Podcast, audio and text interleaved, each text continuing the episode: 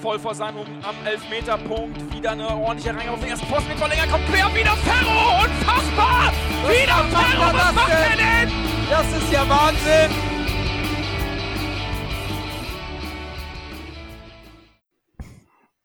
Moin und herzlich willkommen in der HSV Klönstuf. Heute Ausgabe 125 nach einem normalen Spiel gegen Darmstadt 98, welches 2 zu 2 endete ähm, sollte man jedenfalls meinen, dass es ein normales Spiel war, ein normales Ergebnis äh, nach vier Spieltagen, aber Diskussionen in den öffentlichen oder sozialen Medien, gerade auf Twitter, sind ähm, heiß entbrannt. Diskussionen in viele Richtungen über den Schiedsrichter, über das Spiel, über die Spielanlage, über Walter und über Bolt und natürlich auch Wettstein und so weiter und so weiter. Man hat irgendwie das Gefühl, äh, der Aufstieg ist mal wieder verdattelt worden, Platz vier ist sicher und alles ist nicht schön. Ähm, ja, darüber wollen wir natürlich sprechen. Und ähm, der Fiete lässt sich heute entschuldigen, der hat viel zu tun, ähm, ist am Arbeiten, hat es heute leider nicht geschafft, aber dafür sind auch dieses Mal wieder dabei einmal der Chris. Moin Chris. Moin moin. Und ein Sappelkopf. Ich habe heute extra mal darauf geachtet, dass ich nur Moin sage weil mir das immer vorgehalten wird. Äh, und der Jan. Moin Jan. Ein fröhliches Hallo aus dem Rheinland. Oha, jetzt geht's los. ja, äh, Stimmung ist gut eigentlich bei uns, glaube ich. Äh, eigentlich auch ungleich. Und ähm, ja, wie habt ihr das Spiel gesehen? Jan. Ähm, ja, ich habe am Ende, habe ich getwittert als Zusammenfassung, fühlt sich an wie eine Niederlage. Ähm, was natürlich die Zahlen und alles irgendwie gar nicht hergibt, ist mir auch aufgefallen, aber irgendwie fühlt sich trotzdem an wie eine Niederlage. Ähm, ich hatte eigentlich ähm, während des Spiels nicht das Gefühl, dass das unentschieden ausgeht. Ich dachte, wir machen im, im Laufe der zweiten Halbzeit machen wir das, das, das, das siegbringende Tor oder wir wir riskieren noch Vogelwild am Ende ähm, mit Schonlau vorne als zentralen Stürmer und alle Außenverteidiger an der Eckfahne. Riskieren wir noch einen Konter, was ja dann auch fast passiert wäre, äh, dass wir noch verlieren. Dass es unentschieden ausgeht, war nicht auf meiner Agenda. Aber ähm, ja, letztlich ist es wohl das leistungsgerechteste Ergebnis, was das Spiel zu bieten hatte. Ähm, aber trotzdem fühlt es sich für mich an, als hätten wir nach Dresden schon wieder Punkte liegen lassen unnötig liegen lassen, was natürlich auch mit meinem völlig verqueren Anspruchsdenken zu tun haben kann. Aber das ist jetzt mal so der erste, der erste Aufschlag, den ich in äh, Chris Feld mache. Jetzt kann er sich mit dem Spiel rumärgern. Also ich finde mal dein Anspruchsdenken das gerechtfertigt. Also wenn man jetzt das Spiel gegen Ingolstadt ausklammert, hat Darmstadt null Punkte, ein Torverhältnis von 0 zu 5 und ja gut, also mit den Ambitionen, die der HSV hat, mit der Mannschaft, die er hat, ja, da ist, äh, also dass man auf Sieg spielen möchte, ist da absolut gerechtfertigt und ja, wie ist mein Fazit? Ich bin unzufrieden. Also man muss halt einfach sagen, dass ja, das, das, das hat irgendwie keine Linie, das hat auch irgendwie keinen Sinn und Verstand momentan. Also ähm, ich finde, wenn jetzt wir haben ja häufig über den Walterball gesprochen. Und beim Walterball ist es so, wenn man offensiv spielt, Hurra Fußball, dann steht man hinten offen. Okay, das ist nichts Neues. Ähm, tat man auch in diesem Spiel und hätte uns Darmstadt in der ersten Halbzeit paar eingeschenkt, hätten wir uns nicht beschweren dürfen. In der Schlussphase mit einem fähigen Stürmer, der auch vielleicht einen angeschnittenen Schuss beherrscht, hätte man das Spiel definitiv verloren. Gott sei Dank hat Darmstadt nicht so einen. Ähm, aber okay, das ist nichts Neues. Äh, was mich halt stört, ist, wenn ich hinten so offen stehe, dann muss ich auch guten Offensivfußball spielen. Und in dem Fall rede ich dann hier von diesem blitzartigen Dynamo Dresden erste Halbzeitfußball. Äh, absolut überfallartig, direkt über beide Seiten, unberechenbar, schnell, vertikal. Und das fehlt mir. Es ist irgendwie die, die, der Walter Fußball in der, äh, in der Defensive. In der Offensive ist das schon fast David, äh, äh Daniel Thune. Also dieses wir schalten viel zu langsam um und dadurch kann sich, man wartet wirklich mit, mit seinem Angriff, bis alle Darmstädter zurück im eigenen 16er sind, damit sie wieder mauern können. Und dann, ja, dann hat man nicht die Qualität, sich durchzukombinieren. Man schlägt die Flanken. Äh, es kamen natürlich welche an, aber nicht so viele, als dass man daraus jetzt wirklich Profit schlagen kann. Und ich finde, das passt nicht. Liegt es daran, dass da irgendwie eine falsche Vision ist. Ich glaube nicht. Ich glaube tatsächlich, so sehe ich es zumindest, ähm, dass es an Präzision mangelt. Wenn die Zuspiele präziser sind, die ganzen Abläufe, dann wird das natürlich auch schneller. Ähm, dann sind auch die, die Torchancen gefährlicher, weil die dann gut vorbereitet sind. Aber das ist, man sieht halt, dass es noch sehr unsauber ist. Und jetzt ist die Frage, mangelnde Qualität oder einfach noch nicht eingespielt genug. Und ähm, Jatta, der auch in diesem Spiel für mich einer der auffälligsten war, ähm, ist aber ein bisschen exemplarisch für das ganze Angriffsspiel, finde ich, gewesen. Ähm, ich, ich würde ihm wirklich raten, den Kopf anzuheben beim Fußballspielen, weil dann, wenn er schießen soll, legt er den Ball quer, dann, wenn er ihn quer legen soll, schießt er ins Außennetz aus einer unmöglichen Position. Und ja, boah, lange Rede, kurzer Sinn. Ich finde halt, das ist noch zu unsauber. Ich hoffe, das wird die Zeit gegeben. Äh, wenn es der Matchplan ist, wirklich so langsam aufzubauen, dann ist man mit so einer Defensive nicht gut beraten, weil für Handballspielen um den 16er des Gegners brauche ich keine acht Leute vorne. Da, ähm, da, also wie habt ihr es gesehen? Also hinten, das war schon fahrlässig, wie man da stand, oder? Meine, äh, eine Frage, die sich mir aufstellt, ein bisschen äh, provokant vielleicht, aber du hast beide Halbzeiten gesehen? Äh, ja, also die ersten zehn Minuten habe ich äh, vom Jan als äh, SMS-Ticker bekommen, aber pünktlich zum Elfmeter war ich da. Okay. War ja auch Also, schon relativ früh. ähm, ja.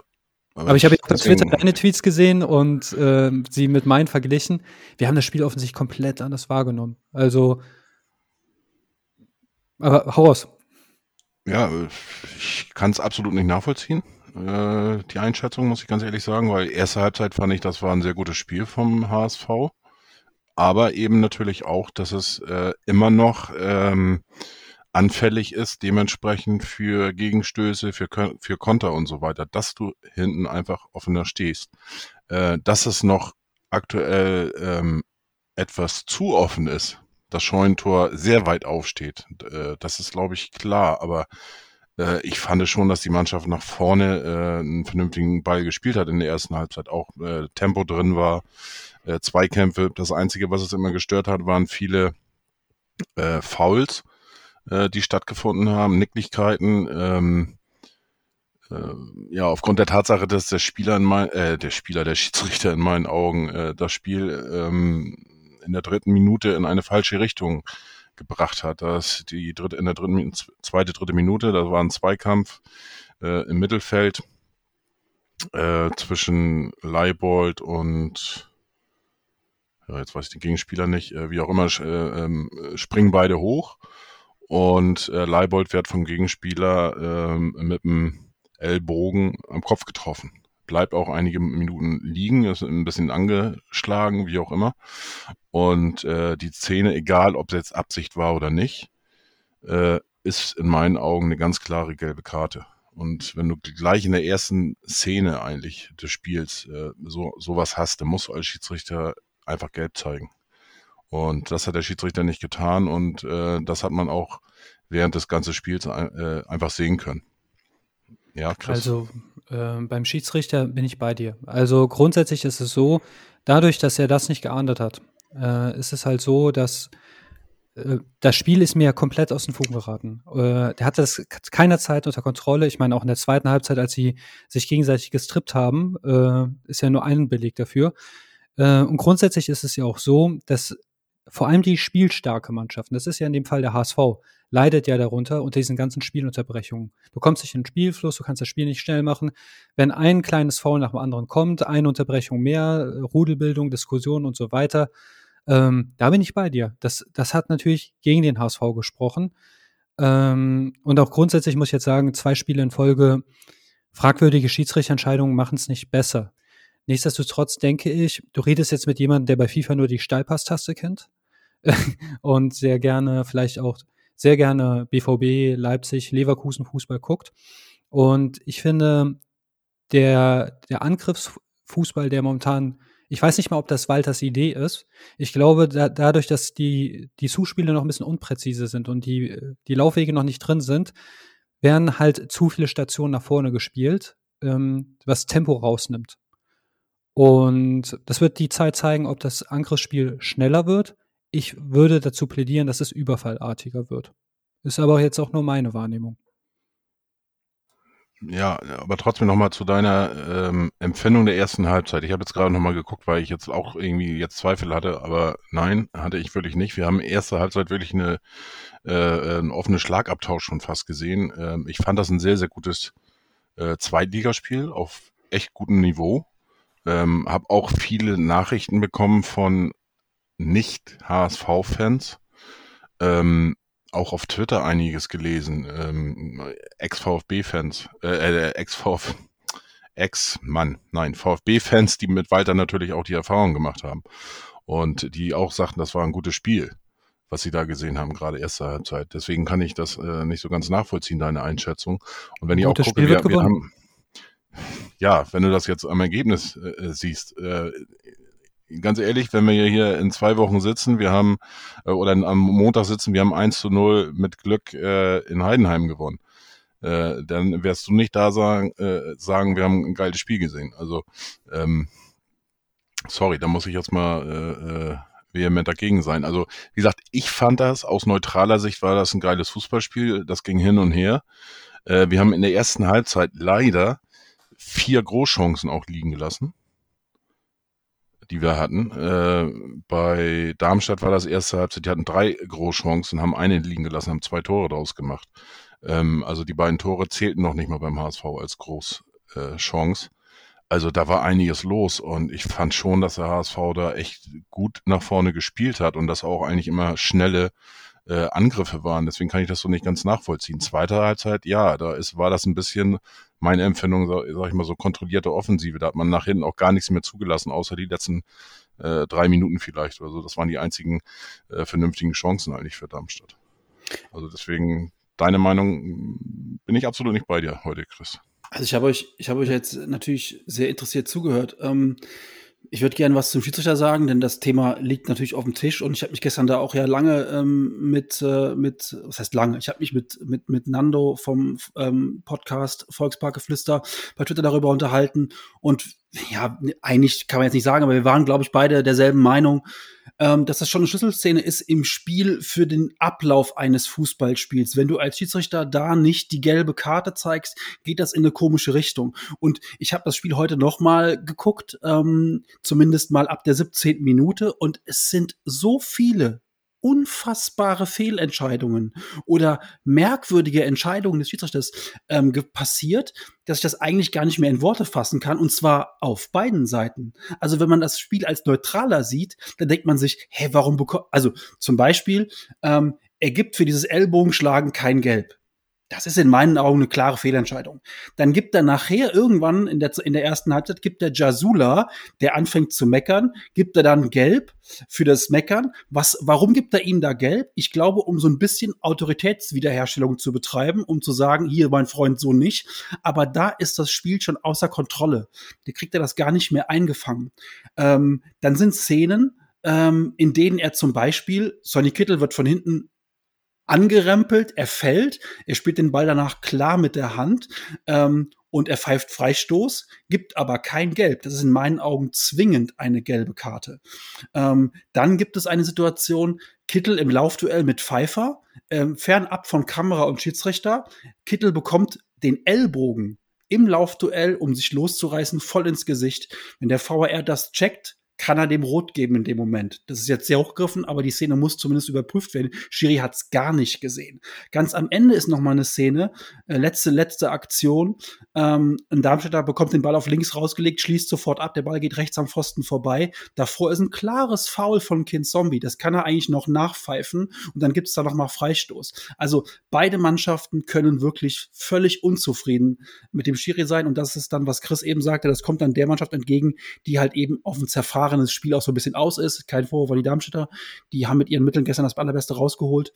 Das kommt dann, geht zu unseren Lasten. Aber es ist jetzt wirklich schon das zweite Mal, dass wir einen Schiri haben, der eine absolute Vollkatastrophe ist, der einem solchen Spiel nicht gewachsen ist und ähm, wo, wo dann auch wirklich sich fragen muss, natürlich spielen wir beide Spiele nicht gut, aber es nervt einfach, es nervt einfach kolossal, dass wieder mal ein, ein, ein wie, wie, Christian auch eben sagte, ein tolles Fußballspiel dann der Schlechteste auf dem Platz ist zum zweiten Mal in Folge der Schiedsrichter. Ich habe letzte Woche auch schon gesagt, der zerpfeift ein ganzes Fußballspiel, was eigentlich wirklich geil ist.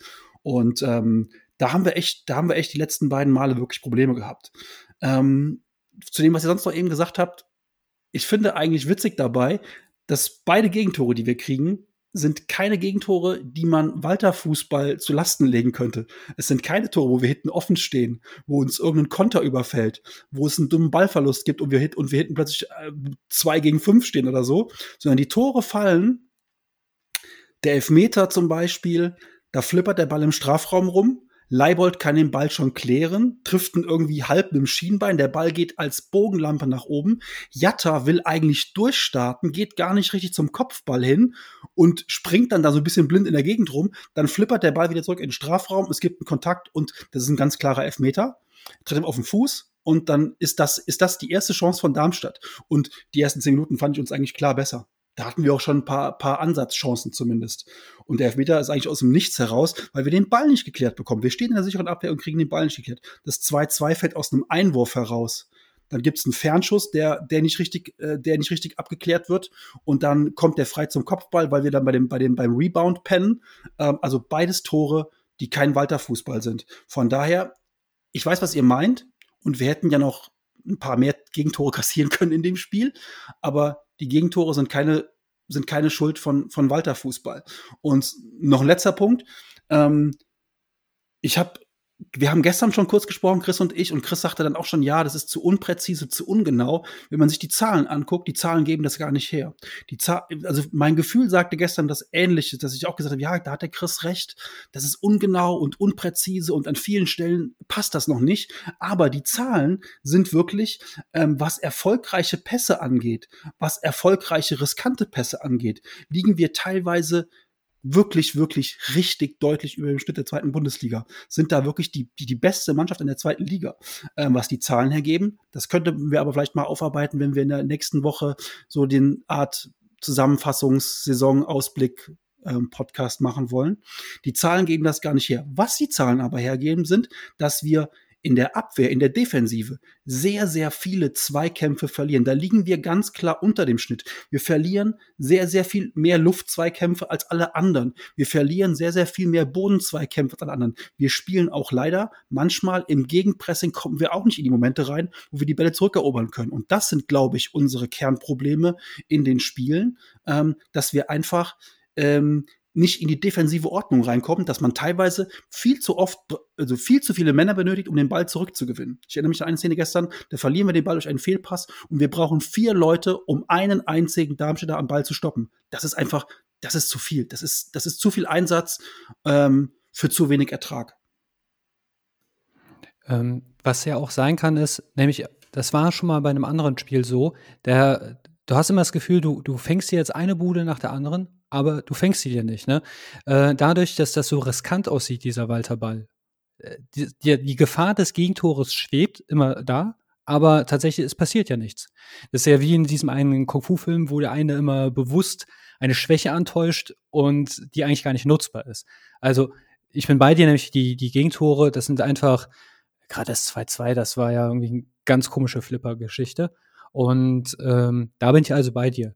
Ähm, wo ich mich mit den Zahlen ein bisschen schwer tue, ist, gemessen an der zweiten Liga könnten diese Werte top sein, aber wenn Walter die wie eine Erstligamannschaft spielen lässt, dann brauchen sie auch Werte wie eine Erstliga. Äh, das ist nämlich dieser, dieser ganz, das, was die im gegnerischen Angriffsdrittel machen, das ist eigentlich der Fußball von, keine Ahnung, ähm, Bayern München oder so. Der Gegner stellt sich hinten rein und ich muss mich da durchkombinieren. Dann brauche ich auch Erstliga-Werte, wenn ich da den Ball so durchstecken möchte. Da reicht es nicht, die Zweitliga-Werte zu schlagen. Ähm, Aber Passgenauigkeit 86 Prozent, das ist ein super Wert. Wir haben Spieler, die haben also Passgenauigkeit. Jonas David hat eine Passgenauigkeit von über 90 Prozent. Und er hatte gestern schon auch ein paar Hochrisikobälle mit drin. Ja, klar, aber Jonas David äh, ist doch Innenverteidiger, oder? Ja, eben. Mhm. Also das sind, der, das sind Pässe im Aufbauspiel. Nee, nee, der hat ja auch ein paar Risiko-Steckpässe in, in seinem Spiel mit drin. Und das sind ja Daten der ganzen Saison auch. Aber es gibt irgendwo, ich weiß gar nicht, welcher Sender das war, äh, äh, ähm, Telekom, äh, Magenta war es, glaube ich, zur Europameisterschaft. Das war gar nicht ganz spannend. Die haben diese Torzonen im 16er aufgeteilt mit rote Zone und so weiter und so fort. Und diese ganz, ganz gefährliche Zone, wo von der aus Tore geschossen werden, kommen da die Bälle so passgenau rein. Also da müsste man wirklich mal, ich müsste diese Zahlen selbst sehen, ich müsste selbst die Erhebung mir angucken, dass ich dann sagen kann, okay, gehe ich mit, dann ist das eine falsche Wahrnehmung von mir. Aber mein Gefühl auf jeden Fall sagt mir jetzt, ähm, eine Sekunde, Jan, äh, mein Gefühl sagt mir auf jeden Fall, ähm, dass diese klaren Torchancen kommen, wo jemand nicht einen versteckten Schuss machen muss, wo jemand wirklich mal mit, seiner, mit seinem starken Fuß ungehindert am Schuss so freigespielt wird. Das gibt es doch relativ selten. Ja, was ich sagen möchte, die Passquote zum Beispiel, ich habe es gerade nochmal aufgerufen, die Passquote in der, des Gegnershälfte liegt bei, liegt bei fast 80 Prozent. Das ist auch ein sehr, sehr guter Wert. Der ist weit über dem Durchschnitt. Der Durchschnitt liegt bei 65 Prozent. Also ich bin, ich bin ja bei dir, Chris, bei dieser gefühlten Wahrnehmung, die habe ich ja gestern auch geteilt. Aber wenn ich mich so in die Zahlen einlese, dann ist unser Problem, und vielleicht, damit der Krischer nicht äh, einschläft, da bin ich ja wieder ruhig. Ähm, unser Problem ist vielleicht eher, dass wir in der Abschlussgenauigkeit viel zu schlampig sind. Ja, wir haben, wir, wir brauchen zu viele Chancen für zu wenige Tore. Auf, das meine ich ja mit Aufwand und Ertrag stehen in keiner Relation. Und unser Problem ist dann, dass wir in der Defensive zu viel verlieren. Und das ist, das ist, glaube ich, was so ein bisschen die Zahlen hergeben und so ein bisschen weggeht vom, vom, vom Bauchgefühl.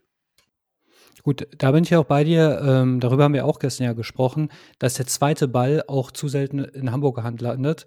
Und auch im letzten Spiel meinte ich ja auch schon, ähm, als Pauli am Ball war, man braucht schon sehr, sehr lange immer, um den Ball auch zurückzugewinnen. Das ist, das ist nicht optimal. Ähm, was man aber auch nicht aus, ähm, äh, um auf Krischans äh, Wahrnehmung zurückzukommen, das 1 zu 1 ist gefallen aus einem Standard. Ähm, gut, ist, äh, ist super, aber es ist nicht aus dem äh, Spiel heraus. Ich glaube nämlich nicht, dass das 1 zu 1 aus dem Spiel heraus gefallen wäre. Weil auch da finde ich, wir müssen, könnten uns jetzt die ganzen Szenen nochmal zusammen angucken. Und Torschüsse, ja, meinetwegen kann diese Zahl hoch sein, aber wenn die vermurkstesten Bälle aufs Tor kommen, fließen ja auch in so eine Statistik mit rein. Ähm, letzten Endes ich fand, da waren schon sehr, sehr viele Darmstädter immer im eigenen Strafraum, wenn ein Angriff kam. Und ich hatte nicht das Gefühl, oh, gleich bimmelt es. Also wir, wir haben, ähm, ich habe jetzt leider nicht die Vergleichswerte, wo ihr jetzt bei den Statistiken seid, aber der HSV hat im Schnitt 3,8 Großchancen pro Spiel und davon 3,0 verpasste Großchancen pro Spiel. Das heißt, also der Anteil der verpassten ist schon gewaltig. Also der liegt äh, über äh, drei Viertel, also über 75 Prozent äh, wird verballert. Und da müssen wir effektiver werden, ganz klar. Und ähm, wir haben auch so Großchancen gehabt beim HSV. Klar, äh, wieder erwarten sind beide Tore gestern für den HSV durch Standards, durch Freistöße und Ecken ähm, erzielt worden. Einmal den, den äh, Kopfball von Schonlau. Äh, ich glaube aber, selbst wenn er den gehalten hätte, den äh, Abpraller hätten äh, Glatzel war, glaube ich, da und, und noch ein zweiter äh, Spieler vom HSV, den hätten die auch reingemacht. Ähm, und das zweite mit der Hacke, den hätte irgendein anderer auch noch reingemacht. Ähm, ob Haya den jetzt da mit der Hacke macht oder da, da standen auch noch zwei bis fünf Leute gefühlt äh, in der Nähe, die ihn wahrscheinlich auch noch reingemacht hätten.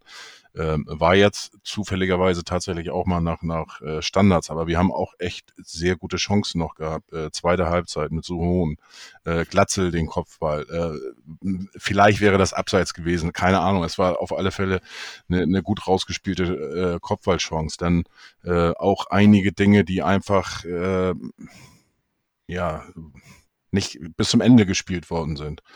Und ähm, da sind bestimmt auch, auch vier, fünf, sechs äh, ähm, Dinger gewesen, Angriffe, wo einfach der letzte Pass da noch ein bisschen genauer kommen muss. Und äh, das ist sicherlich ein Punkt, wo noch dran gearbeitet werden muss. Aber nichtsdestotrotz finde ich immer noch, wir haben jetzt vier Spieltage hinter uns und dafür finde ich eigentlich, sind wir eigentlich mit dem Walterball schon relativ weit. Und der Vorteil ist auch, was, was, was man auch nicht vergessen darf, wie gesagt, ich bin ja ein positiver äh, Optimist und so weiter. Ähm, stellt euch mal vor, wir hätten jetzt alle vier Spiele äh, 3 zu 0 gewonnen. Wir wären jetzt erst alle jetzt. äh, alle hätten gesagt, super geil. So, und da hätte man vielleicht auch ein bisschen den Fokus äh, verloren, ähm, den einen oder anderen Spieler vielleicht noch zu verpflichten. Ähm, so hat man die Sinne auch, denke ich mal, im Verein auch noch ein bisschen geschärft. Und ich bin immer noch sicher, dass wir zwei bis äh, drei Leute mindestens noch verpflichten werden. Auch wenn wir jetzt noch äh, acht Tage haben. Und da wird noch was passieren. Und ich glaube, ähm, dass auch Walter, Mutzel, Bold dementsprechender Schlüssel ziehen konnten. Hinzu natürlich auch die Verletzungsmisere äh, äh, mit, mit Josh Wagnermann zum Beispiel, was natürlich auch sehr wehtut. Äh, da wird sicherlich noch was passieren. Also ich finde schon diesen Walter-Stil, den kannst du nicht von heute auf morgen einfach so äh, umsetzen. Ähm, für viele ist das schon die dritte äh, Spielart die sie mitmachen beim HSV. Leibold, Kittel zum Beispiel. Ähm, du hast viele Neuzugänge. Für mich ist auch Heuer Fernandes ein Neuzugang. Letztes Jahr eigentlich gar nicht gespielt. Ähm, und dazu äh, die ganze komische Diskussion. Und äh, keine Ahnung, also da sind Baustellen noch, da sind absolut Sachen, die verbessert werden müssen. Und ähm, nichtsdestotrotz, das ist, ein, ist dieser Walter Stil und da wussten eigentlich alle, was passiert. Und äh, ich selber war kein, kein großer Freund äh, von der Verpflichtung von Walter. Aber was da jetzt schon abgeht, auch in den sozialen Medien, was ich angedeutet habe, äh, wie der schon angezählt wird und was, was alles verbessert werden muss. Und da muss man ein bisschen, finde ich, die Kirche im Dorf lassen. Ähm, und irgendwie ist vielleicht auch bei uns hier, bei uns dreien, das Anspruchs, Denken schon ein bisschen zu hoch. Und wie gesagt, ich bleib dabei. Ich fand, das war ein geiles Spiel. Schiedsrichter hat das negativ mit beeinflusst mit seiner äh, Lenkungsweise. Hat in meinen äh, Augen überraschend eine, eine 4 noch bekommen vom Kicker. Finde ich deutlich überbewertet. Ist er viel zu gut bei weggekommen. Und ähm, ja, ich fand trotzdem, es war aus neutraler Sicht war das ein geiles Fußballspiel. Zweite Halbzeit ein bisschen weniger. Ähm, Chris, du hast mir gestern widersprochen. Ich habe gesagt, erste Halbzeit Walterball, zweite äh, kontrollierte Offensive. Und hast du ja auch gleich gesagt, nein, siehst du anders und dafür ist der Podcast da, wollen wir drüber sprechen. Ich fand schon, äh, dass das in der zweiten Halbzeit das eine, eine andere taktische Marschrichtung war, weil man nach hinten eigentlich so gut wie gar nichts mehr zugelassen hat, außer zum Schluss diese zwei Chancen.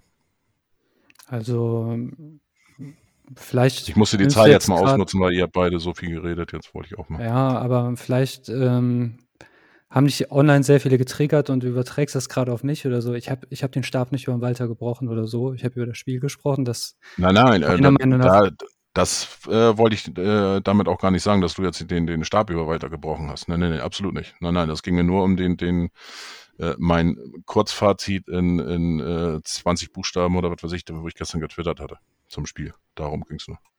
Letzten Endes ist es so, ähm, man kann ja ein Spiel unterschiedlich wahrnehmen, ist ja kein Problem. Also dann, ähm, ich habe meiner Meinung nach ein zerfahrenes Spiel gesehen, du ein gutes. Jetzt frage ich mich dann halt aber, warum pfeifen die Fans, wenn das Spiel gut ist?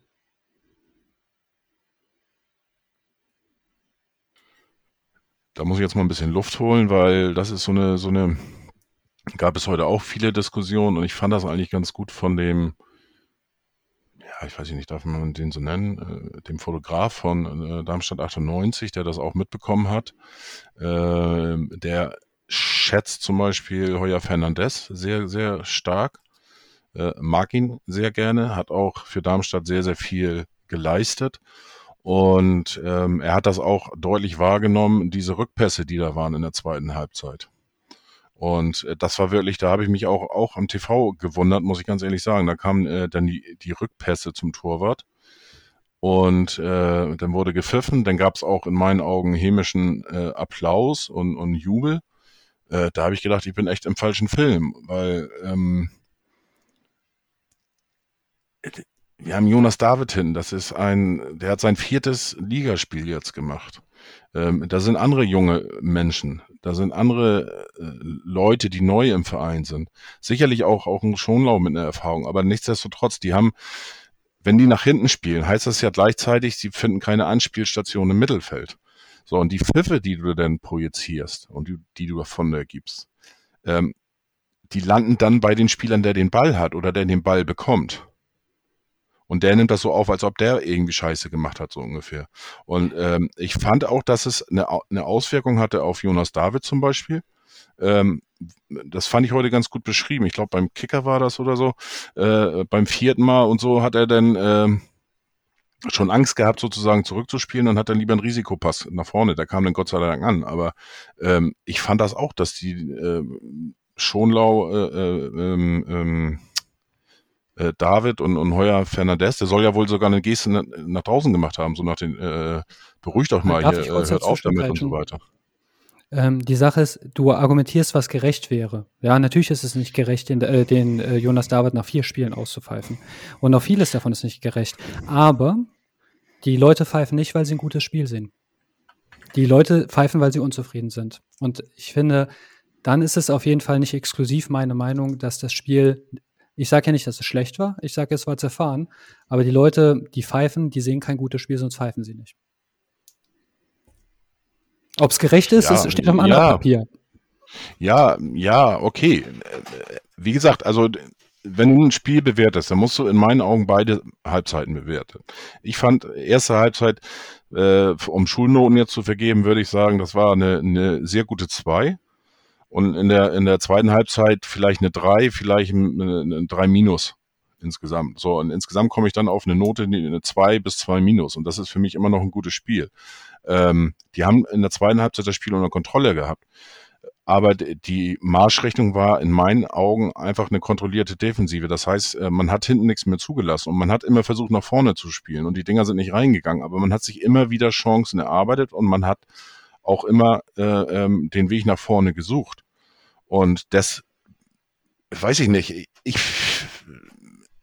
ich bin auch keiner, der da 90 Minuten irgendwo rumbrüllt, die Mannschaft nach vorne peitscht, wenn ich im Stadion bin. Gebe ich offen zu. Das war vor 25 Jahren so.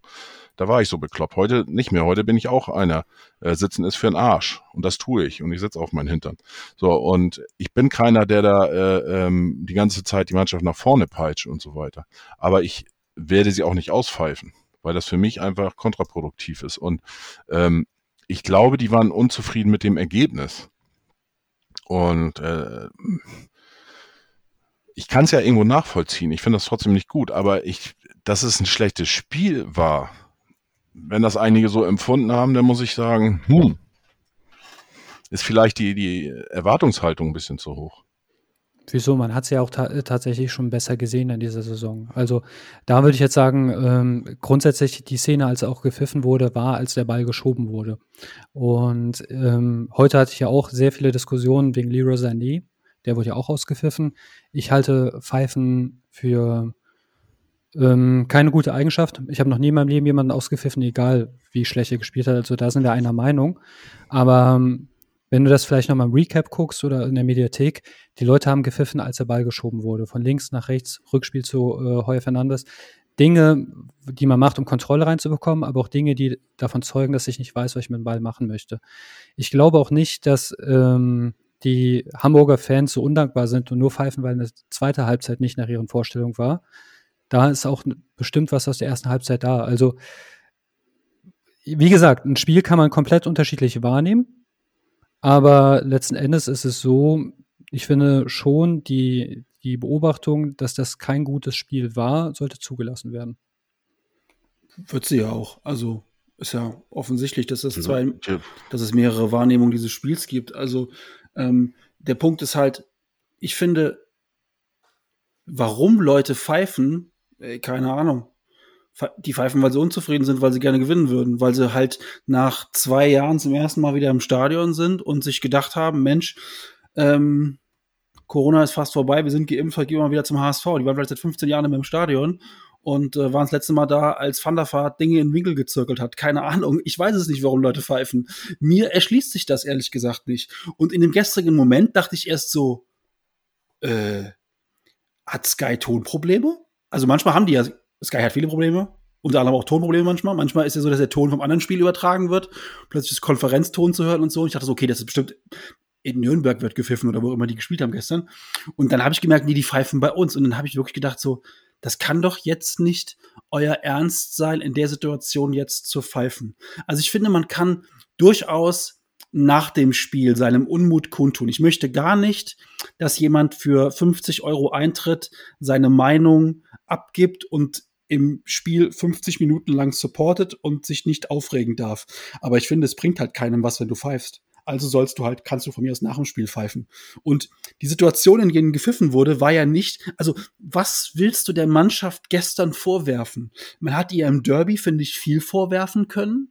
Mangelnde Einsatzbereitschaft und so weiter. Da hat man viele, viele, viele Punkte finden können. Aber gestern sehe ich diese Punkte alle nicht.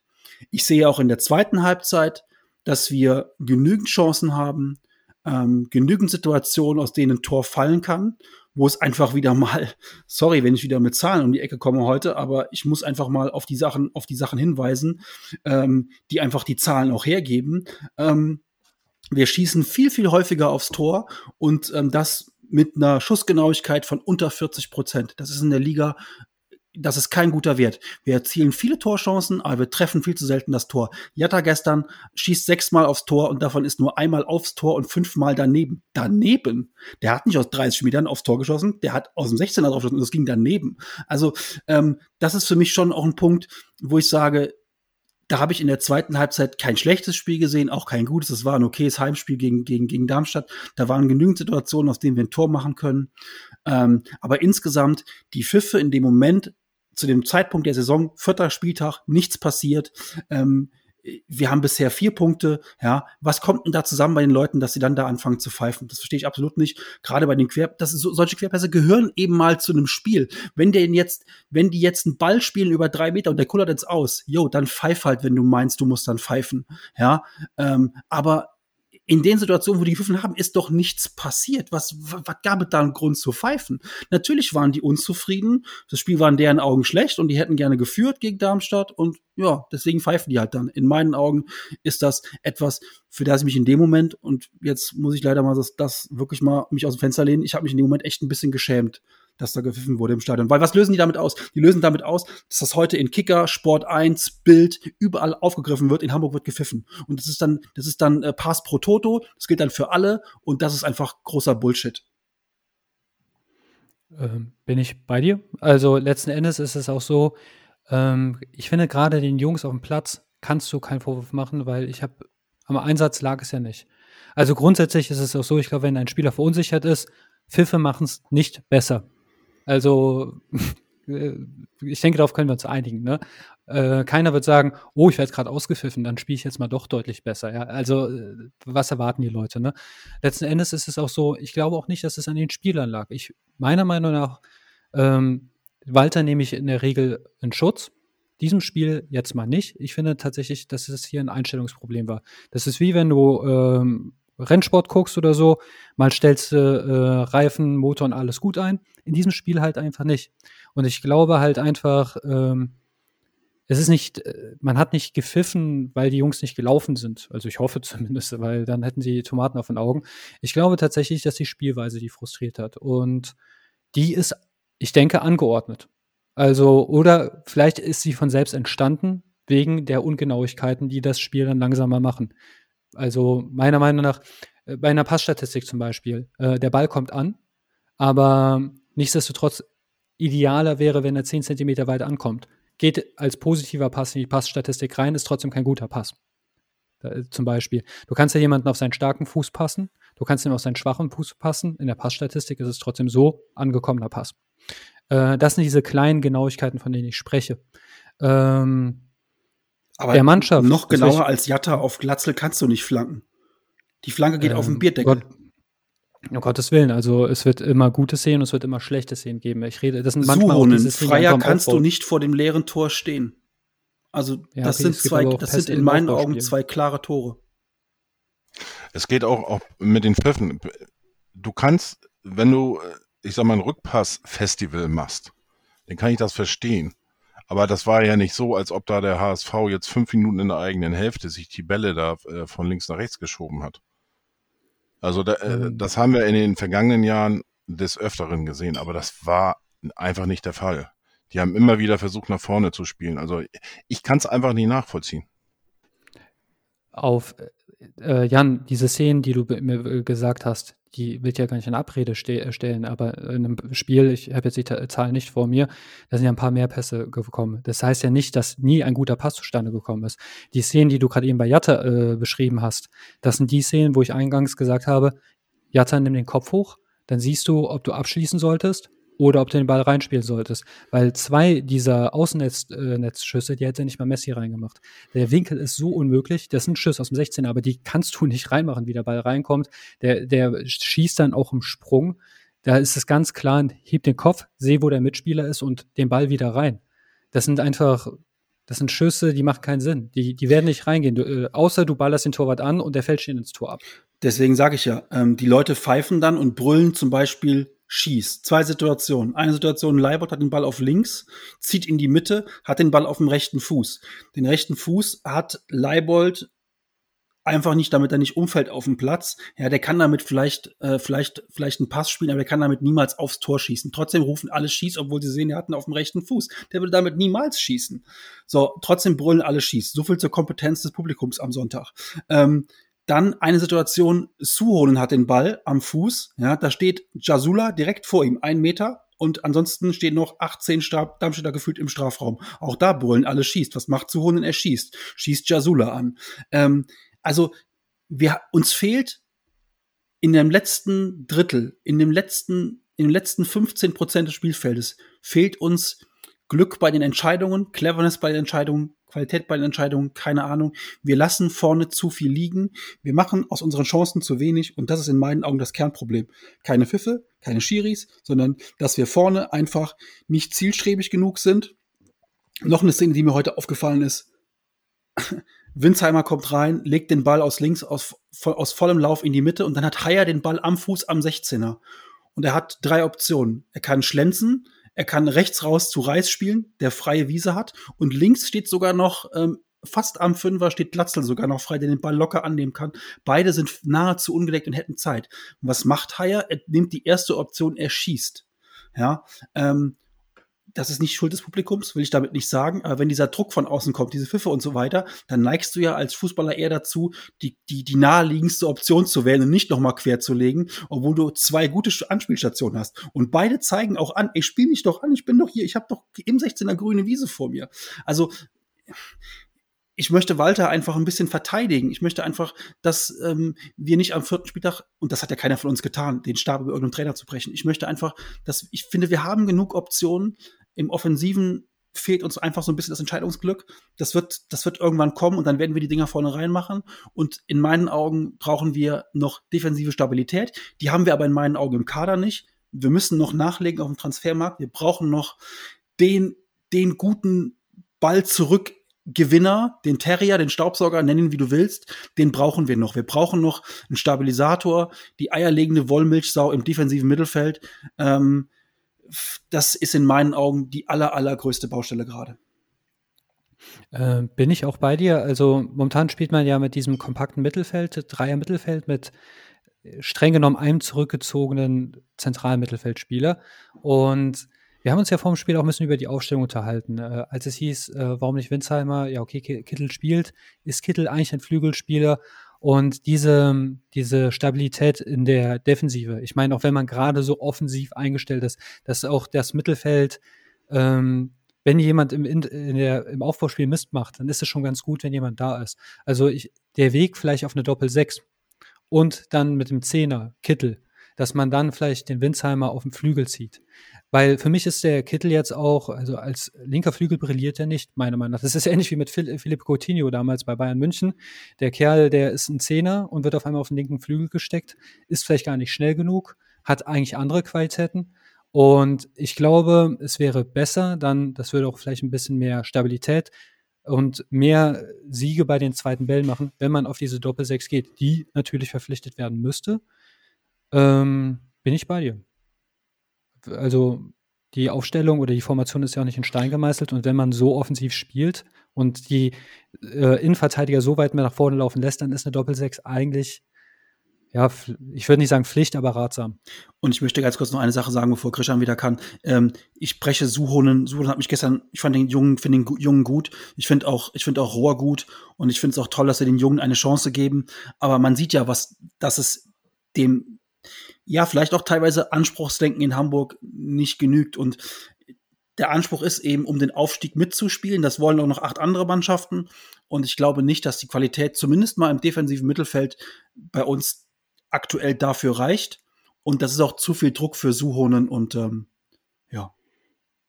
Und bitte hau mich nicht, Christian, dass ich nochmal zu Wort komme. Ich finde halt, äh, wenn Haya dann weil, äh, auf den, als Rechtsverteidiger spielen muss, ist vielleicht auch nicht optimal. Ähm, Nein, das ist nicht seine Position. Vielleicht, Der ist ein guter Allrounder auf allen Positionen außer im Tor, aber Genau, vielleicht auch mal nach einem Rechtsverteidiger und ich finde halt nach einem flotten Flügel. Also die drei Sachen sehe ich. Tut mir leid, Christian, dass wir jetzt so viel hintereinander.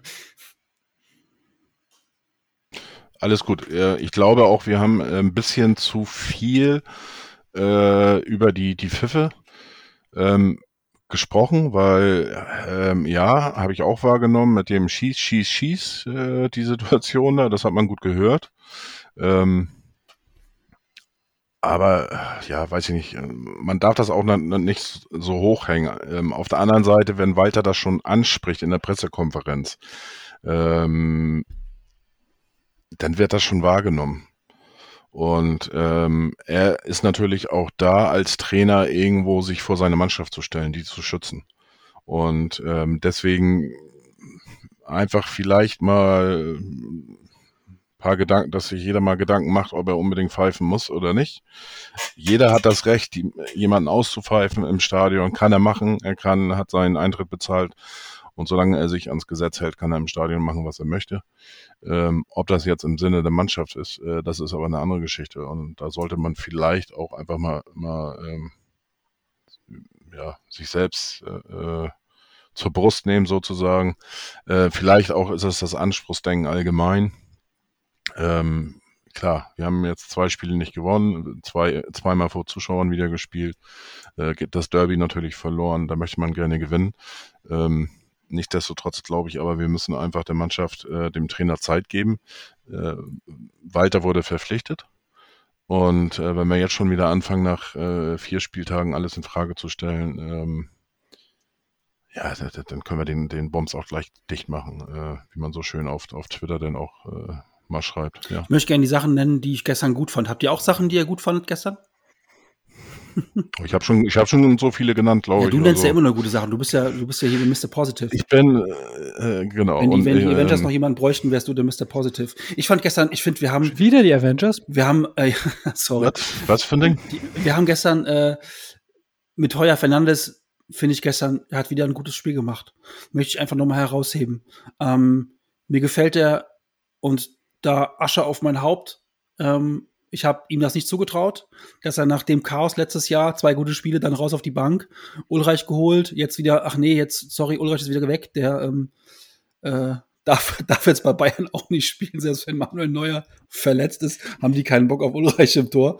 Ähm, also Heuer Fernandes Hut ab, der ähm, und äh, ich finde, der hat gestern wieder ein gutes Spiel gemacht, hat uns ein, zwei Mal den Hintern gerettet. An den Toren kann er nichts machen. Äh, von daher positiv, Heuer Fernandes. Wir haben einen richtig guten Torwart. Das finde ich gut. Ich möchte auch. Und auch ein guter Fußballer, wo ja, du gerade bei ihm bist. Guter Fußballer. Das hat er auch. Also, ja, ist er, ist er das auch. eine Mal, wo er, da hat er richtig gut reagiert. Er war auch, auch nicht so langsam. Also äh, da nee. muss auch erstmal schneller sein. Ja. Äh, das war schon. Wir haben, wir haben, ähm, wir haben, wir haben einen antrittsschnellen, sprintstarken, passsicheren Torwart. Schon mal gut. Und ich finde auch, äh, muss nochmal erwähnen, ähm, Glatzel hat mir gestern wieder gut gefallen. Der hatte gestern ein bisschen Pech im Abschluss. Ähm, zwei Situationen, wo er eigentlich ein Tor machen kann, machen muss vielleicht sogar. Aber ich finde es immer wieder geil, wie der Bälle festmacht, äh, wie der sich anbietet und zwar nicht sinnlos anbietet, so, so ähm, auf dem Flügel an der Eckfahne rumturnend, sondern wirklich sinnvoll anbietet und wie der Bälle festmacht, ähm, kann ich immer wieder sagen, äh, Glatzel finde ich ist wirklich eine eine richtig, richtig, richtig tolle Verstärkung. Ich habe auch Positives. Also beim Heuer Fernandes bin ich ja seit Spieltag 1 Fan von. Und ein Argument muss ich, es kommt immer mit, alle mit der Körpergröße. Und ich habe jetzt am Wochenende Sky 90 geguckt und da ist mir Fritz von Thun, äh, Thun von Taxis. Ähm, Fritz von Thun und Taxis. ja, aber ähm, ja, vielleicht sollte es eine Altersobergrenze für Talkshows geben, ich weiß nicht. Ey, lass, ähm, lass Fritz in Ruhe. So, jetzt, jetzt bin ich aber auf 180 ja, gleich. Hast du es geguckt? Hast du es geguckt? Ist mir vollkommen egal. Fritz hat immer recht. Ah, okay. Gut, ähm, dann ist Sommer auch zu klein für den Profifußball. Der ist nämlich 1,80 Meter groß. Wenn ich gucke, wie äh, Sommer gegen Bayern München gehalten hat, ähm, also dieses Herumhacken auf Körpergrößen ganz Zeit, also äh, Sprungkraft ist zum Beispiel ein Thema. Ja, wie groß Wenn, bist du, Chris? Ich bin 1,91 Meter groß und okay. ich habe eine Sprungkraft äh, ungefähr, ich kann drei Zentimeter vom Boden abhängen. Also man könnte schon sagen, äh, da könnte mir mir ein paar Prozent auf einen gewissen Schein geben. Nee, aber Spaß beiseite. Also wenn ein kleiner gewachsener Torhüter eine gute Sprungkraft hat, eine gute Stellungsspiel, fußballerisch offensichtlich. Ich weiß nicht, vielleicht sollten wir überlegen, den äh, Heuer Fernandes mal bei den Ecken nach vorne laufen zu lassen, weil was der am Ball kann, das kann nicht jeder Torhüter. Also ist ja eigentlich immer so eine Stärke von Manuel Neuer, dass man sagt, oh, modernes Fußballspiel, der, der kann auch nämlich einen Pass spielen. Nee, ähm, ich finde, der sollte langsamer über jeden Zweifel haben sein, weil wie häufig soll er noch gut spielen? Ich glaube, ganz ehrlich, ich habe nur Angst vor dem Tag, wo der mal vielleicht so einen rahmenschwarzen Tag hat und sich dann ganz viele Hater bestätigt fühlen. Ah, guck, ich hab's ja immer gesagt. Und vergessen, wie viele Spiele der schon gerettet hat. Ähm, ein weiteres, also ein großer Pluspunkt ist immer, ähm, ähm, muss sich aber ein bisschen verknüpfen mit einem Minuspunkt. Also Kittel wird ja immer als der größte Fußballer des HSV gehandelt. Ich finde, ein großer Fußballer, ein wichtiger Spieler fällt auf. Positiv wie auch negativ. Egal welches Spiel ich jetzt gesehen habe, Jatta. Jatta fällt positiv auf, fällt negativ auf, aber auf jeden Fall, er will immer den Ball haben, er hat irgendwas mit dem Angriff zu tun. Und das ist, finde ich, eine Stärke. Das macht, das zeichnet einen Führungsspieler aus. Dass er halt einfach sich zerreißt, an den Ball ranzubekommen, die Bälle kriegt. Ob er daraus was Gutes macht oder was Schlechtes macht, lassen wir hingestellt, aber das ist ein wichtiger Spieler. Und ähm, sorry, Sonny, aber da kannst du dich ein bisschen mehr aufdrängen. Und das letzte Positive ist, hättest du zwei Pflaumen in der Innenverteidigung, hätten wir jedes Spiel 8-0 verloren. Ähm, wer so offensiv spielt, so riskant spielt und so wenig, also was heißt wenig, sieben Gegentore in vier Spielen ist jetzt nicht wenig, aber ähm, man muss ja auch gucken, wie die Gegentore teilweise zustande kommen. Aber dafür, dass die eigentlich so ein Harakiri-Fußball spielen, die zwei Innenverteidiger, Schonlau und äh, David, die, die strahlen da schon, obwohl die Neuverpflichtungen sind, eine sehr krasse ähm, Ruhe aus. Also sie machen das schon gut mit zwei Pflaumen in der Innenverteidigung, zweimal zum Beispiel, stellen wir uns mal vor, jetzt Toprak und wie heißt mein Liebling von Arsenal nochmal, äh, Felipe Lewis. Ach du Gott. Ach du Gott, da würde HSV jetzt keinen Abstieg spielen. Also die beiden sollte man auch mal loben. Was, was mich wundert, muss ich sagen, also für mich war Man of the Match gestern Haier. Ähm, war immer irgendwo beteiligt, äh, viel geackert, äh, ein gutes Aufbauspiel, äh, hat auch vorne gefährliche Szenen gehabt, sogar ein Kopfball äh, war immer beteiligt, ist auch nicht der größte, ähm, hat auch äh, überragend das Tor mit der Hacke gemacht, äh, hat er aber auch sonst gute Szenen, also für mich, weiß ich nicht, der kommt zu, zu ja, er kommt gar nicht weg eigentlich. Also der läuft irgendwie unterm Radar. Ich fand ihn eigentlich sehr, sehr stark. Äh, war für mich auch, ja, sozusagen der Man of the Match, beste, bester Spieler irgendwie auf dem Platz. Äh, haben auch die, die Bewertung bei Who Scored und SofaScore, ähm, haben das auch bestätigt.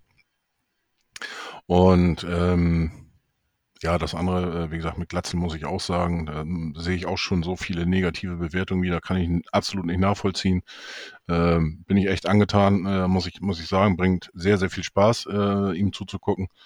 Ähm, auch, auch andere Dinge, auch Kittel zum Beispiel, der hatte echt ein paar, paar richtig gute äh, äh Flanken dabei.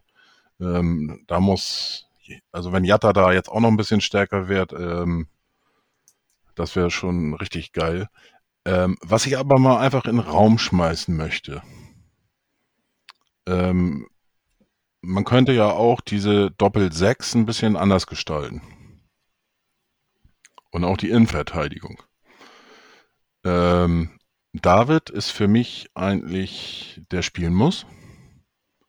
Jonas David, äh, der macht sich von Spiel zu Spiel besser. Ihr könnt euch daran erinnern, erstes Spiel, erste Halbzeit fand ich den, mh, zweite Halbzeit gesteigert und danach eigentlich von äh, Spiel zu Spiel immer besser.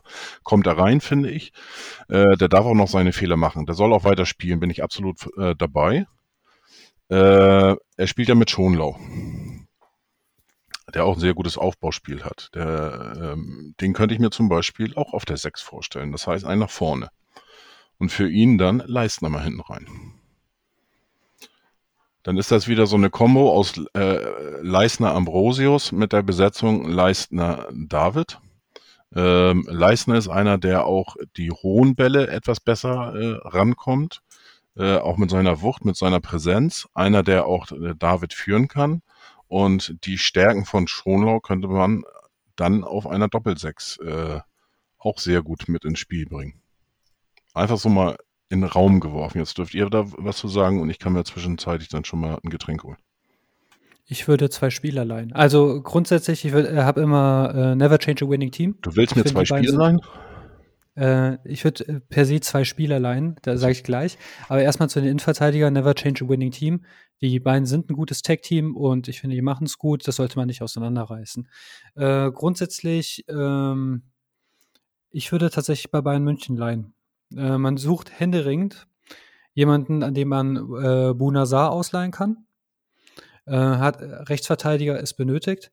Und letzten Endes, und da müsste man halt gucken, ob man das mit dem Gehalt hinbekommt. Wenn ähm, Rocker ist jetzt zwei Jahre bei Bayern München und spielt so gut wie gar nicht, ist aber U21-Spieler der spanischen Nationalmannschaft. Riesentalent, sehr starker Sechser, sehr zweikampfstark, ballsicher. Äh, letzten Endes, wenn man sich mit Bayern München geeinigt bekommt, dass die den Bärenanteil des Gehaltes tragen, dann würde ich die beiden für zwei Jahre leihen. Ähm, und dann habe ich schon mal zwei Probleme gelöst und habe das, Glück, dass ich noch für einen dritten Spieler mehr Geld ausgeben kann. Weil bei Bayern sucht man momentan Spieler, also die wollen Spieler verleihen. Äh, lese ich jeden Tag und das sind auch zwei Kandidaten, die schaffen es in den aktuellen Bayern-Kader nicht. Aber Bayern holt auch keine Vollpflaumen. Bei, bei Saar können wir jetzt vielleicht noch drüber diskutieren, aber Rocker, der äh, für die spanische U21 spielt, ähm, der wäre natürlich genau das, was der HSV braucht.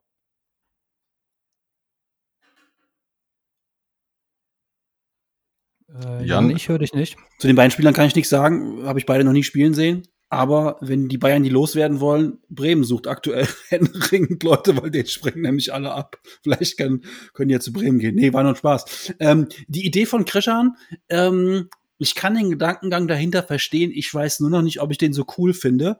Äh, Schonlau ist ja gelernter Sechser und der wurde ja umgeschult auf Innenverteidiger.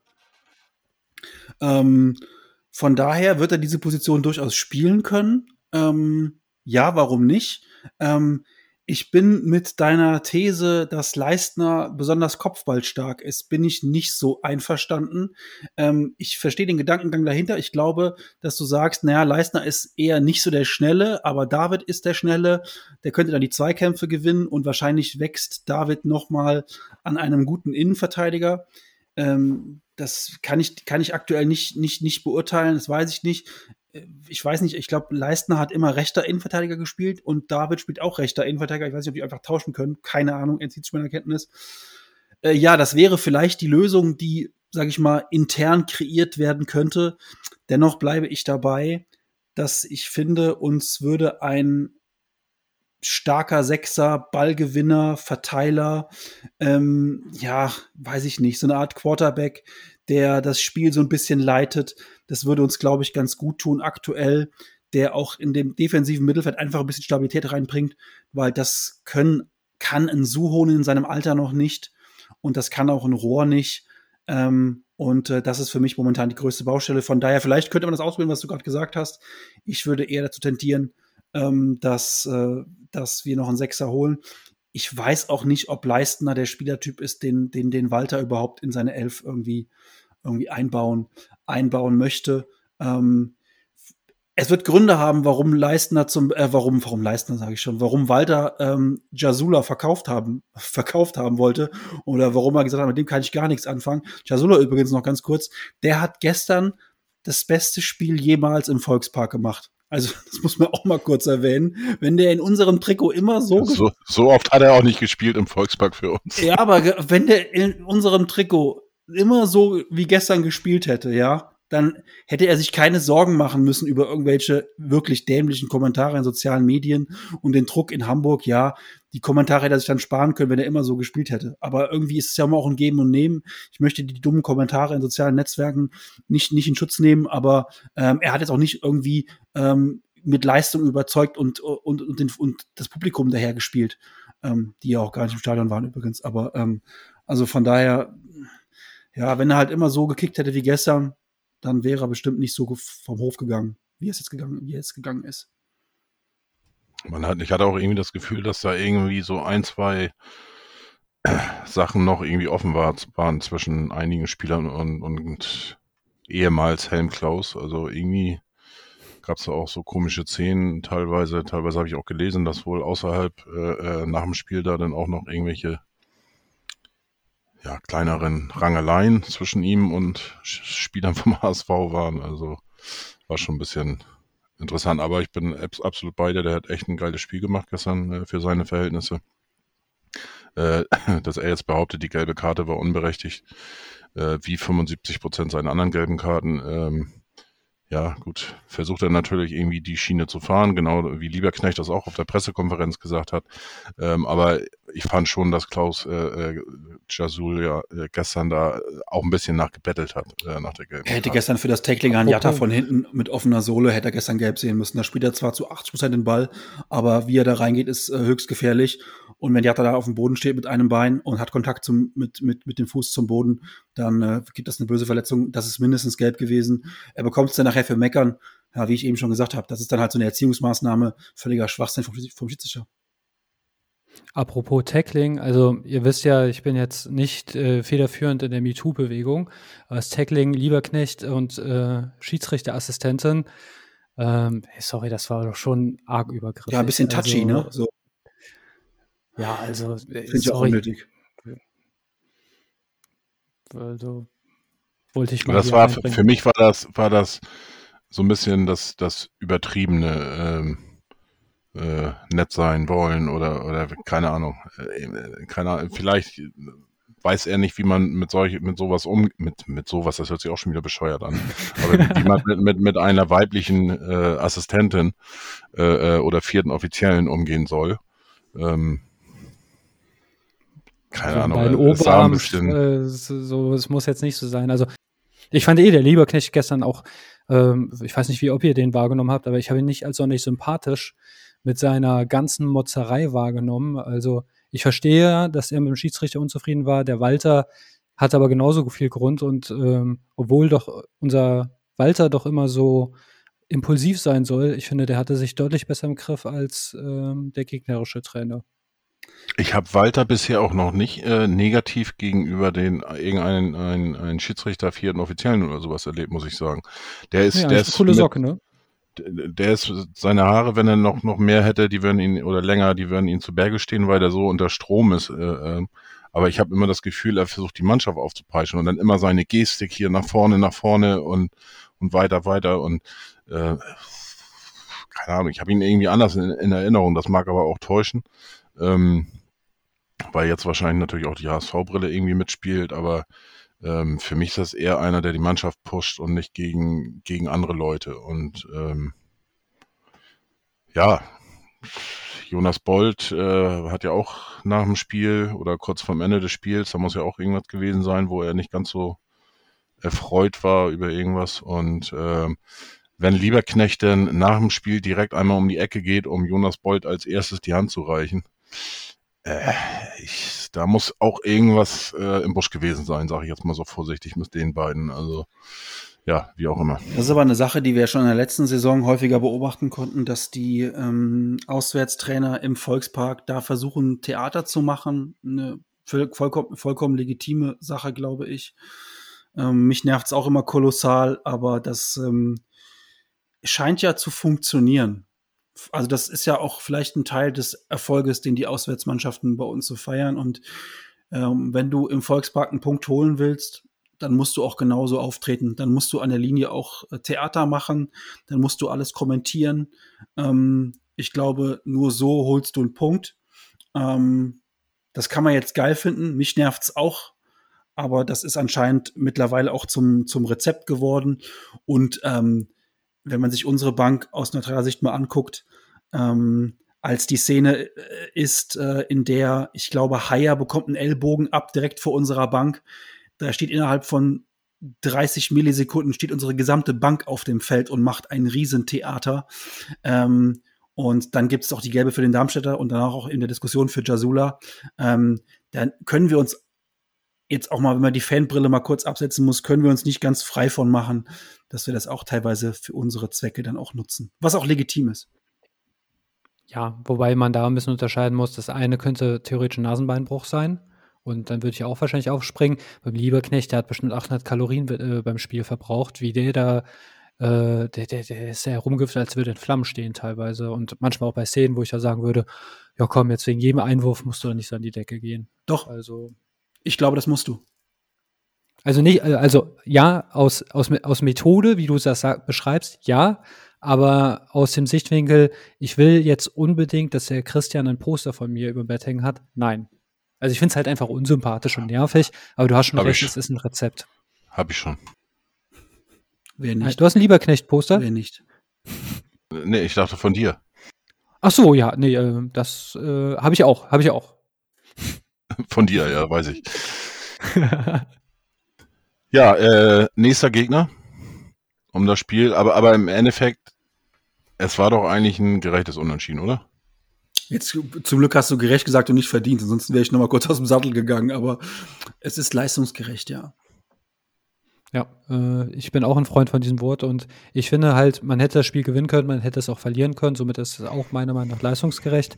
Was ich noch über Walter sagen möchte, das erinnert mich einen Ticken ein bisschen an Mourinho. Ich erkläre auch gern warum. Äh, Mourinho, das ist ja auch so jemand, da scheiden sich die Geister.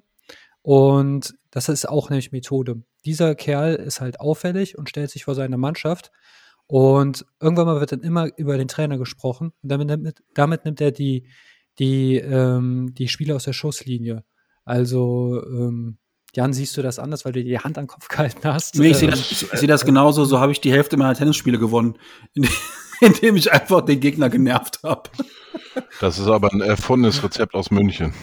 Das hat, äh, Ja. hat Uli Hoeneß in Perfektion, äh, ich sag mal, die Jahre gelebt, vor allen Dingen, wo es dann, äh, wo, wo FC Bayern München auch noch mal Gegner hatte. Ich sag mal, ein paar Jahre lang war das Werder Bremen, dann war das äh, Dortmund und irgendwelche Überraschungsmannschaften. Äh, die letzten Jahre war das nicht mehr nötig, weil das sind nur noch Opfer und keine richtigen Gegner. Und da hat Hönes das eigentlich in Perfektion äh, gemacht, wo er dann äh, den Fokus auf sich oder auf äh, Schiedsrichter, auf andere Trainer, äh, äh, die er äh, diskreditiert hat oder diese, diese äh, Fäden gegen Willy Lemke damals. Äh, die älteren Ü40 werden sich äh, äh, noch dran erinnern und, und so weiter. Also das hat äh, äh, Uli Hoeneß eigentlich in Perfektion vorgelebt und ich glaube, das ist so für mich ein bisschen der, der Vorreiter von diesem ganzen Gedöns. Ja, Aber- ähm, wollte ich eh nur einfach nochmal anbringen, weil heute hatte ich ja auch ein bisschen Kritik an Walter parat, aber auch das Positive und ich finde ja zum Beispiel, weil er ja bei dieser PK auch auf die Pfiffe eingegangen ist und so, ähm, das kann man ihm wirklich nicht vorwerfen. Also ich finde es gut, dass er sich vor die Mannschaft stellt und halt auch sehr viel Aufmerksamkeit auf sich zieht, weil es ist besser, wenn die Leute über Spieler philosophieren, äh, nicht über Spieler philosophieren, sondern über den Trainer.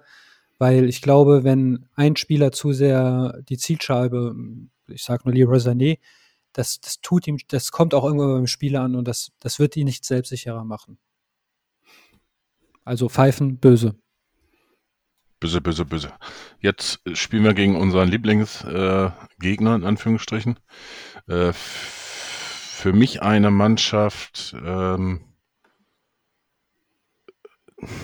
wenn ich die Spiele sehe, muss ich ehrlich sagen, da habe ich immer am meisten Bammel vor. Also das, das sind so Spiele, da tippe ich eigentlich von vornherein eigentlich schon gegen den HSV. Äh, wir sind in Heidenheim zu Gast.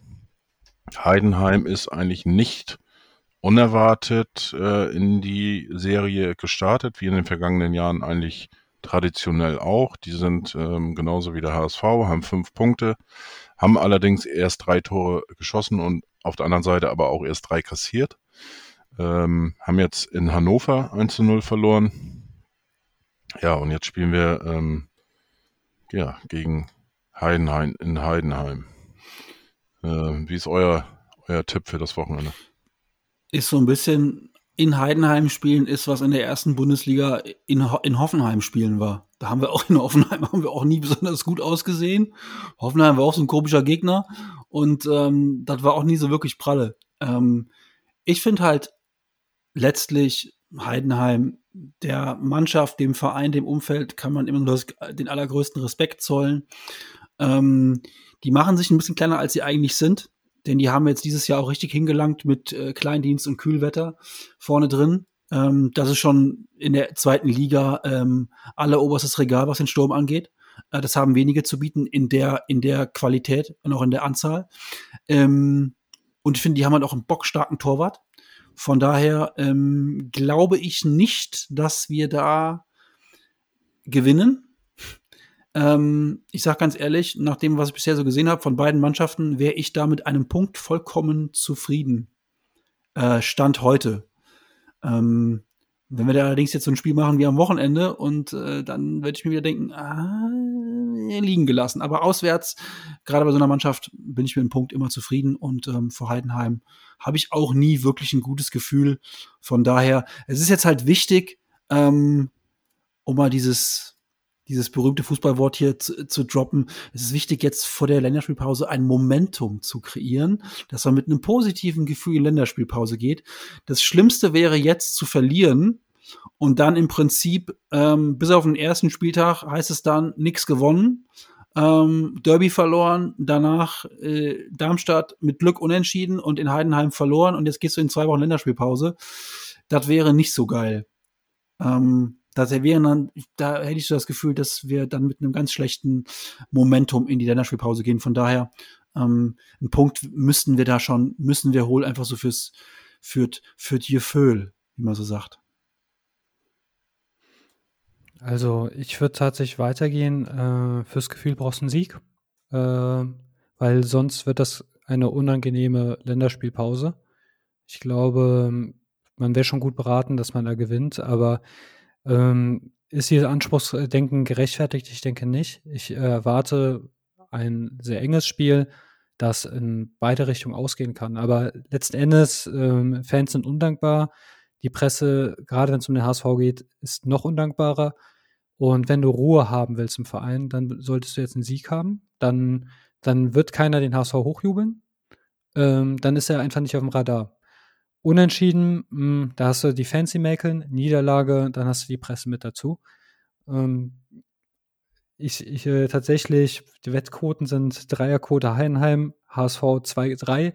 Das deutet ja auch darauf hin, dass ein Unentschieden nicht ausgeschlossen ist, dass das Spiel in beide Richtungen gehen kann. Ja. Hm. Also ich, ich, ich wünsche mir schon, dass die gewinnen, ähm, aber es wird auf jeden Fall ein enges Spiel, ein kampfbetontes Spiel. Ich glaube, es wird auch kein schönes Spiel. Und ich hoffe aber trotzdem, dass ich einfach überrascht werde, weil immer dann, wenn ich gesagt habe, wir werden einen Gegner niederstrecken, kamen genau solche Spiele raus. Vielleicht ist es jetzt so, wo ich sage, oh, das wird ein enges Spiel, dass Hamburg äh, ein Rekordsieg einfährt. Weil ich jetzt ein, ein Rekordsieg gesagt ein Rekordsieg, ein, äh, ein äh, schönes 16 zu 0. Nein, also ähm, offensichtlich ähm, bin ich mal mit meinen Tipps momentan nicht so gut, deshalb. Okay. Ja, ähm, das wird Zeit, dass wir dann den Podcast heute beschließen, äh, bevor er noch, noch äh, abschwebt, unser Chris. Ähm, kurzen Ausblick auf die nächsten nee, nee, stopp. Tage. Du hast doch nichts gesagt. Doch. Ich habe gesagt, das ist eigentlich eine Mannschaft, wo man, äh, wo ich immer gegen den HSV. Ja, das war so und wir in, haben in, in einem Schalke Satz. Wir haben hier, das hast du so in einem Satz gesagt. Wir haben hier eine riesen Expertise hingelegt, der Chris und ich. Du, ja, mit einem Satz. Alles gesagt. Einem, du kommst mit einem Satz hier raus, Krishan. Also. Nein, äh, wie gesagt, ich kann, ich kann dir nur zustimmen, Jan, was du sagtest. Äh, äh vorne mit Kle Kleindienst, äh, den, hat, den hatten sie ja zurückgeholt. Genau, ne? ja. Ähm, ist, glaube ich, A, der Rekordtransfer den, im Verkauf und jetzt auch der Transfer, Rekordtransfer wieder im Einkauf sozusagen.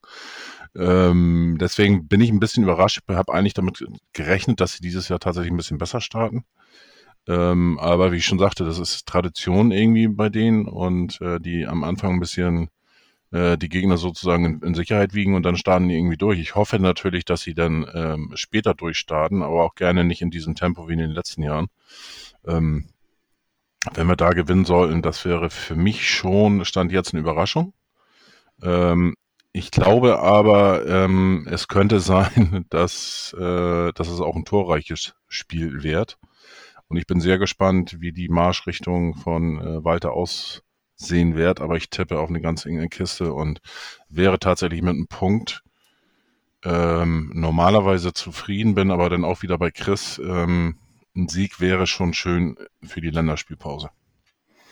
Um da ein bisschen, ja, die Gemüter wieder vielleicht ein bisschen runter Nur damit ich dann sagen kann, jetzt kommt die Länderspielpause, kommt wieder zur Unzeit. Das ist einfach, was ich dann sage. Wenn Obwohl, ich komme die, ich meine, die kommt diesmal günstig.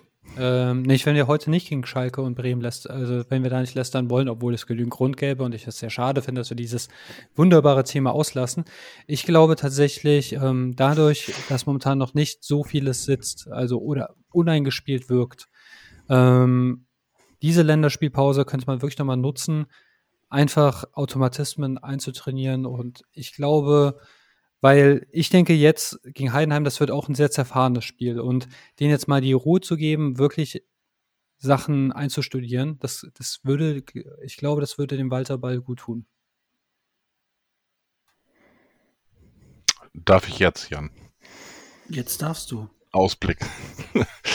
ja, was erwartet ähm, euch noch? Ähm, während der Länderspielpause, wir werden uns am Montag natürlich wieder treffen, werden über das Spiel in Heidenheim sprechen. Ähm, ich hoffe mal oder, oder mein Wunsch ist eigentlich, dass wir da wirklich einen kurzen Kost, äh, Podcast rausbringen. ähm, großes Gelächter wieder von Jan. Also, also nur ich, eine Stunde. Ich muss, ich, muss, ich muss ehrlich sagen, ich hätte eigentlich damit äh, schon fast kalkuliert, dass wir heute ein bisschen länger äh, äh, reden werden sind dafür aber echt gut in der Zeit. Äh, nein, Hintergrund ist eigentlich der, äh, da möchte ich äh, oder habe ich mir zum Ziel gesetzt, dass wir da wirklich nur noch nur über das Spiel kurz sprechen am Montag und dann werden wir uns ähm, danach noch äh, das eine oder andere mal treffen. Wir haben Länderspielpause. Äh, gleichzeitig endet am 31. August, das heißt nächste Woche Dienstag ist der letzte Tag der Transferphase.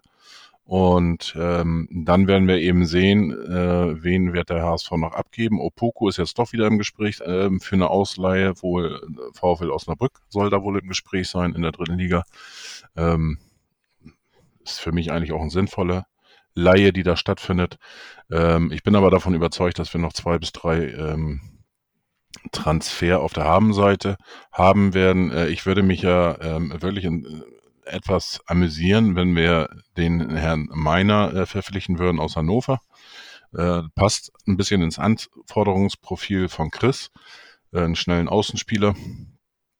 Ähm, und ähm, ich habe einfach das Gefühl, der weiß gar nicht, in welcher Liga wir spielen, in welcher Werder spielt und in welcher äh, wer überhaupt in der ersten Liga spielt. Vielleicht kann man den da irgendwie hinbiegen und so tun, als ob wir in der ersten Liga spielen. Äh, dass er dann auch zu uns wechselt, ich weiß es nicht. Ähm, aber das würde doch ein bisschen lustig sein, weil wer da jetzt gerade abgesagt hat, äh, eigentlich alles war ja schon zugesagt und mit Presse, mit Vorstellungen, mit alles, was dazugehört. Naja, ähm, wie gesagt, aber äh, Szene, Szene des Wochenendes, ähm, habt ihr da irgendwas im Kopf so, was, was bleibt von allen Spielen? Wo wir gerade bei Werder sind vielleicht? Der Schuss der Woche sozusagen aufs Tor? Jetzt, nicht jetzt sag nicht, ihr habt das beide nicht gesehen, die, die, die Chance von äh, Niklas äh, Füllkrug. Äh, doch, doch, da, du redest über die Flanke. das war ein Torschuss. Wunder, wunderbar. Ähm, hast du schon mal im Kontro äh, kaputten Controller FIFA gespielt? Das war nämlich Niklas Füllkrug wollte schießen, hat aber dann offensichtlich vielleicht die Steuerung von Pro Evolution Soccer gehabt, weil der hat dann eine volle Flanke, die, ist, die, die Flanke war so schlecht, dass die äh, Richtung Seiten ausgegangen ist. Die ist in Seiten also, ausgegangen. Ach, kannst mal sehen. Das habe ich mal im Twitter der, stand link, der stand links vorm Tor, ungefähr 5, 6 Meter vom Tor entfernt. Hat voll abgezogen und das Ding ist nicht ins Seiten aus, sondern wirklich ins Einwurf aus, um das nochmal deutlich zu sagen, äh, ist er gelandet. Also das war schon, ähm, ja, hast du Scheiße am Fuß, hast du Scheiße am Fuß. Das war wirklich. Aber, ähm, aber, aber immerhin hat er sich dabei nicht verletzt, also. Man muss auch das Positiv also, sehen, ja. So, und ja, jetzt, nee, also, jetzt hatten wir doch noch unseren, unseren kleinen Leicester-Moment Richtung Bremen. Äh, damit lassen wir es auch gut sehen. Ja, wie gesagt, also nächste Woche Montag. Ähm, ich habe mir vorgenommen, dass wir einen sehr oder einen sehr sehr kurzen Podcast machen. Äh, danach äh, wird es sicherlich, ähm, ich sag mal so, bestimmt zwei Ausgaben geben, wo wir ähm, auf die ersten fünf Spiele nochmal zurückblicken, ähm, dann auch wirklich eine Saisonprognose wagen. Äh, wo landet welche Mannschaft in der Bundesliga? Da gehen wir tatsächlich alle 18 Vereine mal durch. Den einen vielleicht nur zwei Minuten, den anderen dann vielleicht ein bisschen länger. Äh, wir schauen auch mal, was, ähm, was an der Weser passiert, ob die noch, ob sie es hinbekommen, dass sie noch einen Spieler verpflichten. Ähm, ja, wie, wer ist der größte Konkurrent? Äh, äh wo, was, welches Ziel wird der HSV haben? Äh, wo, wo kann der HSV landen? Äh, wie viel Trainer wird der HSV äh, unserer Meinung nach äh, dieses Jahr benötigen äh, bis zum 34. Spieltag? Ähm, wird Horst Rubesch nochmal in die Bresche springen? Ähm, all das werden wir besprechen. Wir werden auch ähm, den einen oder anderen Gast dabei haben. Äh, den einen habe ich heute verpflichtet schon mal. Und ähm, da, ja, bleibt gespannt, bleibt gesund. Und ja, ich würde sagen, äh, vielen Dank. Und ich muss ganz kurz noch, äh, neue Rubrik. Ähm, äh, wir, wir, ich möchte ganz kurz eine Follow-Empfehlung da lassen. Ähm, wir haben äh, eine sehr, sehr, ne sehr, sehr nette Nachricht, sehr, sehr nette Nachricht bekommen von einem Twitter-User. Ähm, Twitter-Handle ist, ist HSV France, also offensichtlich jemand, der ähm, die Spiele des HSV, Transferaktivitäten und sonstiges ähm, auf Französisch twittert und ähm, damit auch, sage ich mal, ja, für den Verein eine Menge tut, denn bisher gab es das, glaube ich, noch nicht. Also ähm, mir ist jedenfalls keiner bekannt. Ähm, und der hat uns eine sehr Nachricht geschrieben und auf diesem Wege möchte ich äh, kurz erstmal für die Nachricht bedanken. Das habe ich natürlich schon schriftlich in unserem Namen getan, aber jetzt auch nochmal hier im Podcast. Vielen Dank für die Nachricht, für die sehr freundliche und äh, hiermit eine kleine Follow-Empfehlung für alle, die nochmal in den nächsten Herbstferien vielleicht nach Frankreich wollen äh, und ihr Französisch aufbessern wollen. Folgt HSV France ähm, und lest da nochmal die Tweets zum HSV und ähm, der macht da einen sehr guten Job. So, das war's diese Grätsche habe ich natürlich gerne äh, in Kauf genommen, Jan. Und äh, kann mich dem nur anschließen. Also es ist ähm, Feedback ist immer gut. Ne? Fordern wir natürlich auch gerne ähm, alle anderen Hörer auf, auch negativ. Auch das gehört dazu. Nehmen wir gerne auf. Ähm, lasst was da. Äh, Feedback ist, ist, wie gesagt, immer gut. Ja, das andere haben wir erzählt. Ihr werdet äh, die nächsten Tage und Wochen noch einiges von uns hören auch während der Länderspielpause und ähm, Gerüchten zufolge wird auch die Fußballdebatte natürlich wieder eine Aufnahme starten und äh, bleibt auch da gespannt. Äh, bringt auch sehr viel Spaß da zuzuhören. Die beiden haben auch Spaß dabei und äh, auch als Hörer ist das ein Genuss, den beiden zuzuhören. Ja, wie gesagt, bleibt gesund. Bis zum nächsten Mal und wie gesagt, nur der HSV. Nur der HSV. Nur der HSV.